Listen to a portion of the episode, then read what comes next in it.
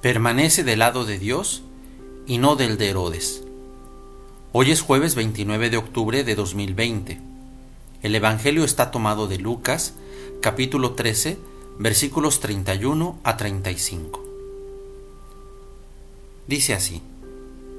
En aquel tiempo se acercaron a Jesús unos fariseos y le dijeron, Vete de aquí, porque Herodes quiere matarte.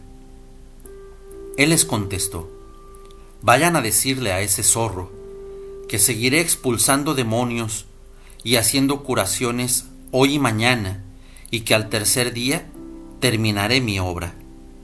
Sin embargo, hoy, mañana y pasado mañana tengo que seguir mi camino, porque no conviene que un profeta muera fuera de Jerusalén. Jerusalén, Jerusalén, que matas y apedreas a los profetas que Dios te envía. ¿Cuántas veces he querido reunir a tus hijos, como la gallina reúne a sus pollitos bajo las alas, pero tú no has querido? Así pues, la casa de ustedes quedará abandonada. Yo les digo que no me volverán a ver hasta el día en que digan, bendito el que viene en nombre del Señor. Palabra del Señor. En el Evangelio encontramos a un grupo de fariseos que quieren que Jesús se vaya de Jerusalén y le dicen, vete de aquí, porque Herodes quiere matarte. ¿Por qué le hacen esa advertencia? ¿Porque lo quieren y desean ayudarlo a proteger su vida? ¿O más bien porque lo detestan, su presencia y predicación les molesta y desean que se vaya? Es más bien a causa de esto último. Sin embargo, Jesús no se deja intimidar y les responde, Vayan a decirle a ese zorro que seguiré expulsando demonios y haciendo curaciones hoy y mañana y que al tercer día terminaré mi obra. Sin embargo, hoy, mañana y pasado mañana tengo que seguir mi camino, porque no conviene que un profeta muera fuera de Jerusalén. ¿Cómo interpretar estas palabras de Jesús? En primer lugar, podemos constatar que Jesús es un hombre libre y crítico, que no tiene miedo de quien representa el poder político en su región. No es que Jesús no le dé importancia a su vida, sino que para él su vida no está dirigida por los designios de Herodes, sino por los designios de Dios. Jesús conoce la astucia y la maldad de Herodes y lo que éste puede llegar a hacer, pero eso a él no lo intimida. Cuando la determinación es firme, los condicionamientos no nos derrotan. Es cierto que no podemos ir por la vida como superhombres o supermujeres haciendo alarde de que ningún problema nos derrota, pero tampoco podemos vivir derrotados por cualquier dificultad. El Evangelio nos ofrece un ejemplo a seguir en Jesús. Según Lucas, el Maestro, habiendo tomado la firme determinación de ir a Jerusalén a cumplir la voluntad de su Padre, se encontrará con una serie de obstáculos. La negativa de unos samaritanos para darle hospedaje, el trato grosero de una muchedumbre confundida, la incomprensión y necedad de los fariseos y legistas, las preguntas tramposas de un codicioso, etc. Hasta que llegue el momento en que su misma vida corre peligro, pues Herodes evidencia su peligrosidad. El zorro sirio era un animal silencioso y solitario que se destacaba por su doblez.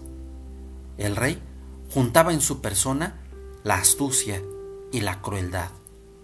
No obstante, Jesús no se acobarda y sin ser temerario, está decidido a continuar en el camino hacia Jerusalén, pues bien vale la pena cumplir la voluntad de su Padre.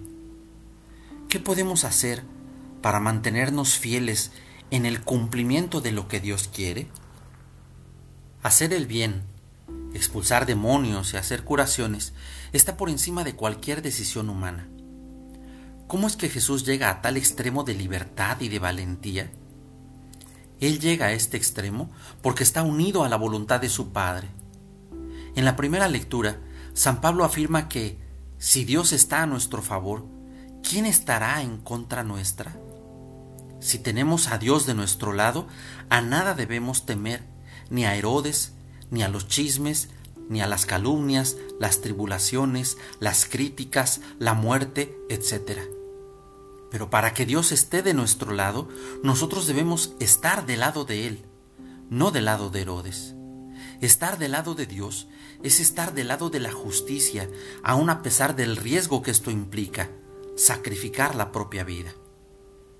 Por ejemplo, en la época de la Revolución Mexicana, en el año de 1914, el padre Félix de Jesús Ruyé llegó a México a fundar la Congregación de los Misioneros del Espíritu Santo. En esa época, muchas religiosas habían sido expulsadas de sus conventos, templos profanados, confesionarios quemados, prohibida la misa y la administración de los sacramentos, cerrados los seminarios y colegios católicos, confiscadas las propiedades de la iglesia, etc. Algunos obispos y sacerdotes habían tenido que salir del país y otros andaban ocultos.